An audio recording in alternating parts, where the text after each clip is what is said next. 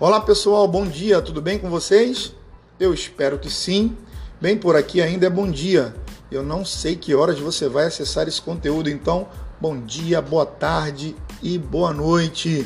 Hoje o nosso podcast fala sobre identidade. Eu me chamo Paulo Lopes e esse é o podcast Liderança Hoje.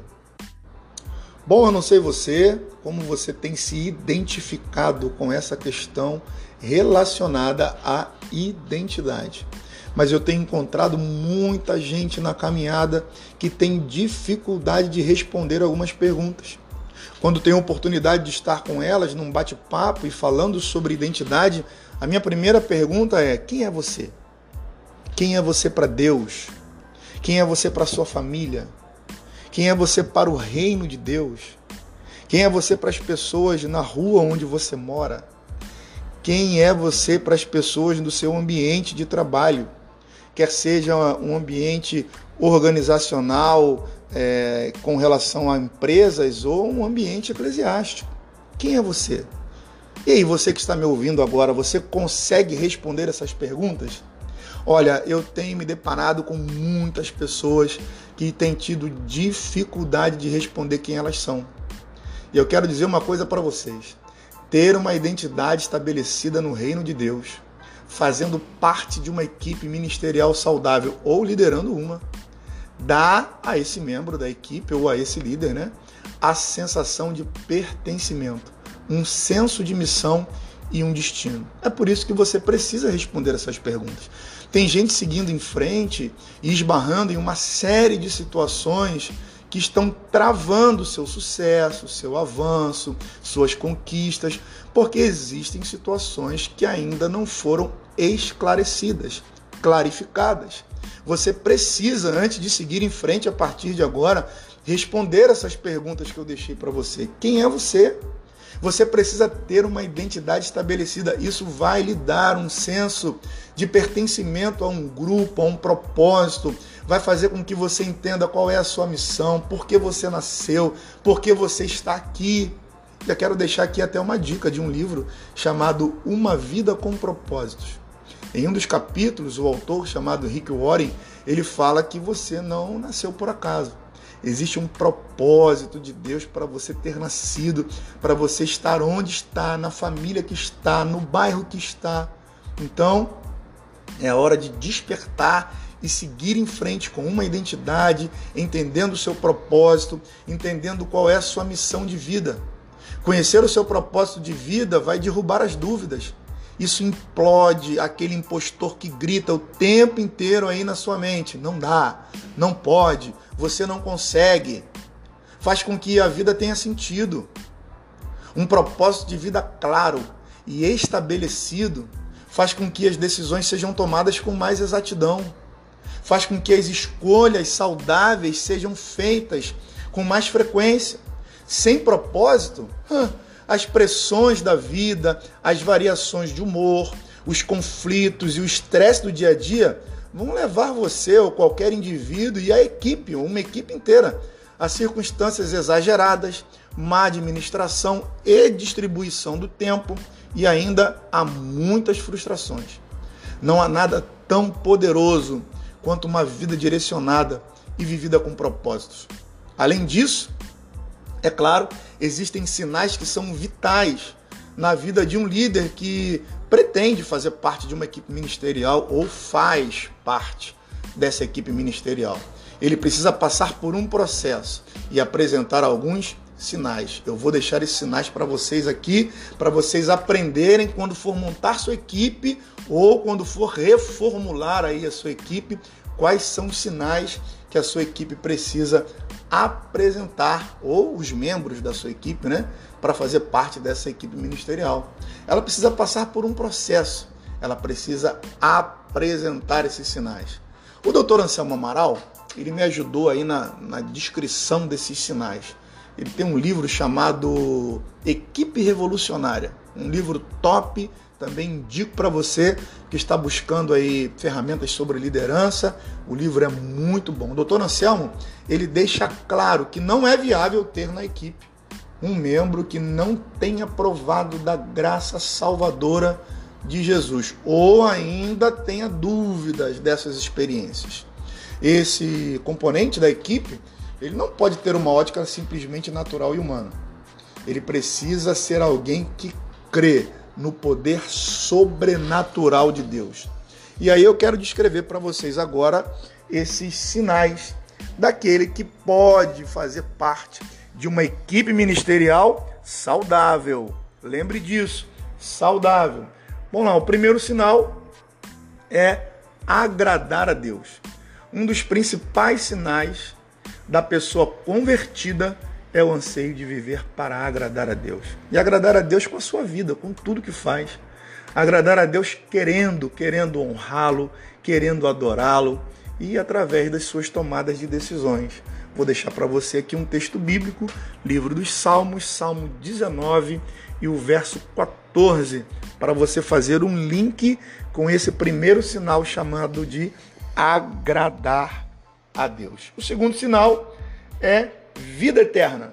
Todo cristão genuíno sabe que Jesus morreu na cruz para salvá-lo, assegurando que a morte não é o fim da sua estrada, mas apenas uma estação nesse processo de viver com Jesus eternamente. Vou deixar mais um texto bíblico aqui para você. João capítulo 4, versículo de número 14. E você faz um link com esse sinal chamado vida eterna. O outro sinal é o senso de direção. Todo cristão, querendo agradar a Deus, se interessa em conhecer o caminho certo.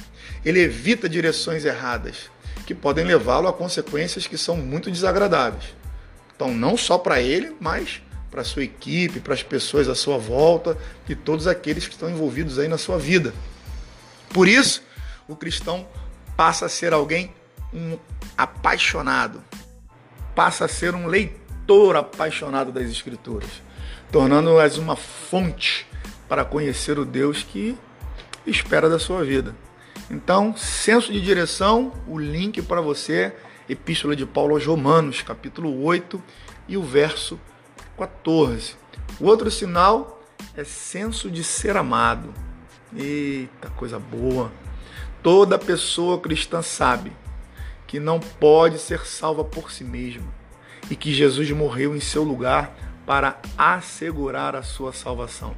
Não é pela obra, não é pela força do seu braço, mas entender que você é tão amado, mas tão amado mesmo com todas as suas falhas e defeitos, que você entende que existe um Deus que deu seu único filho para morrer no seu lugar. Daí o membro da equipe, o cristão, o crente, aquele que vai fazer parte da sua equipe ministerial, ele passa a se sentir amado por Deus. Ele entende o processo. Esse crente ele vive em gratidão, em gratidão a Deus por haver enviado seu único filho para morrer no seu lugar na cruz do Calvário. Fica aí o link para você, primeira epístola de João, capítulo 3 e o verso 1. O próximo sinal é conhecer a Deus. O novo convertido ele sai de uma dimensão total de apatia em relação a Deus para aspirar conhecê-lo pessoalmente, ter relacionamento com Deus. O membro da sua equipe é aquele que quer se relacionar, quer conhecer a Deus de forma profunda, mais e mais a cada dia. Então, fica aí o link para você, Jeremias capítulo 9 e o versículo de número 24. Bom, o próximo sinal é presença de Deus. Todo cristão vive com o sentido de que Deus está presente. Presente para ouvi-lo, presente para atendê-lo em todas as suas dificuldades. Sabe que pode falar com Deus e ele responde às orações. Porém, reconhece que essa presença requer uma vida de temor. Um próximo sinal está aí: vida com propósito.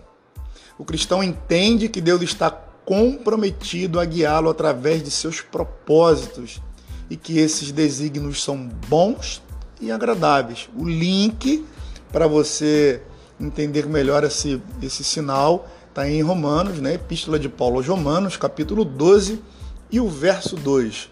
Lembre-se, você precisa viver uma vida com propósito. Você precisa entender o seu, a sua missão. E por falar em missão, próximo sinal é sentido de missão. Vamos lá. Correlato ao item anterior, é claro, tem relação com o seu propósito, o cristão vai entendendo que Deus o torna um missionário, um missionário a serviço de Deus. Um missionário é aquele que é enviado, aquele que tem um propósito de ser enviado para algum lugar. Por isso você precisa saber qual é o seu propósito, qual é a sua missão de vida. Nesse sinal, sentido de missão, é, o, a, o membro da equipe ele entende que em qualquer lugar onde ele esteja, ele passa a aspirar à salvação de toda a humanidade. Ele deseja que as pessoas também encontrem Deus da mesma forma que ele encontrou. Ter um sentido de missão é entender que a sua vida ela serve para impactar todas as pessoas à sua volta. Se o que você faz não está impactando as pessoas, transformando as pessoas à sua volta, é porque com certeza você ainda não está vivendo o seu propósito. Porque se Deus tem um propósito para você, Ele quer usar você para que vidas à sua volta sejam tocadas e transformadas. Vamos lá para um outro sinal, mas ainda aqui, opa, quase que eu esqueço, Marcos capítulo 16, o verso 15 é o texto bíblico que te ajuda a fazer um link com a sua missão, com o sentido de missão. Bom, o outro sinal é a volta do Senhor. Opa! O novo cristão começa a conhecer que Jesus está voltando e passa a viver com esse senso de urgência pela volta do Senhor, vivendo intensamente de forma santa, como se ele fosse voltar hoje. Bom, se você conhece bem as Escrituras, você vai entender que cada cristão precisa viver de forma como se o Senhor estivesse voltando a qualquer momento. Por isso, precisa estar sempre pronto, precisa estar sempre preparado, vivendo uma vida de santificação ao Senhor. E aí eu quero deixar para você o texto para fazer esse link, é Atos capítulo 1, nos versos 10 e 11 você faz um link aí com a volta de Jesus. Já fica aqui o meu recado para você: Jesus breve voltará. O outro sinal é confiança em Deus. O novo cristão começa a entender que Deus é um Deus protetor e provedor, podendo assim crer na sua constante providência a seu favor. Aquele que é crente em Cristo Jesus, que é membro de uma equipe, que lidera uma equipe, que faz parte, tem um senso de pertencimento, entende o seu propósito, ele tem um sentido de missão, é alguém que confia em Deus. Se você está selecionando pessoas para sua equipe ministerial, se você quer uma equipe ministerial saudável, você precisa ter com você pessoas que confiam em Deus. Pessoas que acreditam, porque por muitas vezes seus processos e projetos eles sairão do papel e serão colocados em prática com grandes desafios. E se não houver confiança em Deus para que esses processos e projetos deem certo, é provável que, aos olhos humanos e naturais, é, a equipe nem consiga sair do lugar. Ok? Um link aí para essa confiança em Deus está na primeira epístola de João, capítulo 5, versos 14 e 15. E por último, para a gente fechar aqui esses sinais aí de quem pode compor a sua equipe para ter uma identidade, ok? Para uma equipe ministerial saudável, está o último sinal que eu quero deixar para vocês, chama-se vida de testemunho. Bom, acredito que todos concordamos que o Espírito Santo ele passa a ocupar um lugar no seu coração de forma todo especial. Todos nós que declaramos a Cristo Jesus um dia como Salvador, como diz o apóstolo Paulo aos Efésios, no capítulo 1 e o verso 13, todos aqueles que ouvem a palavra da verdade e creem no evangelho da salvação, esses são selados pelo Espírito de Deus. E aí entendemos isso como um fruto, o fruto dessa nossa experiência. A pessoa convertida, ela vai se tornando uma testemunha, vai se tornando um evangelista. Todas as pessoas da sua rede social vão saber que ela é uma nova criatura ela vai provocar, na verdade, no coração de muitas pessoas uma interrogação pela mudança de vida, pela transformação das atitudes, e isso faz com que um movimento seja seja liberado na sua direção, na direção das pessoas que estão à sua volta. A igreja que essa pessoa faz parte vai tomando forma, o crescimento vai chegando. E um exemplo, né, que aconteceu na vida dos cristãos de antigamente está lá no livro de Atos dos Apóstolos, capítulo 1 e verso 8, que vai servir para você agora fazer um link com uma vida de testemunho. Dê um bom testemunho dentro da sua equipe, dentro da sua casa, no bairro que você mora, onde você estiver. Dê um bom testemunho. Seja alguém que tem uma identidade, seja alguém que sabe para o que veio, alguém que tem um senso de missão, alguém que entende qual é o propósito da sua vida. Esses sinais, eles fazem parte de quem realmente sabe quem é. E aí a minha pergunta para você, para você agora que já lidera, para você que é um líder, quem é você, hein, líder? Você realmente é um líder ou é um chefe? Para fechar o nosso podcast de hoje, eu quero deixar para você aqui agora a diferença entre um chefe e um líder. Um chefe ele exige respeito, um líder inspira respeito. Um chefe suscita medo, um líder irradia entusiasmo. Um chefe preocupa-se com resultados. Um líder tem foco nas pessoas. Um chefe enxerga o hoje. Um líder, como um visionário que é, enxerga o futuro. Um chefe aponta quem está errado. Um líder identifica o que está errado. E um chefe tem um grupo e um líder tem um time. Um líder tem uma equipe. Um líder servidor, ele tem uma equipe, quer desenvolvê-la, quer gerar novos líderes e quer sim, é claro, alcançar resultados, mas a partir da equipe, entendendo que a equipe e o bem-estar da equipe é fundamental para que resultados relevantes possam ser alcançados. Eu espero ter abençoado a sua vida com o conteúdo de hoje. Esse foi o nosso podcast de hoje. Deus abençoe você e até a próxima terça-feira.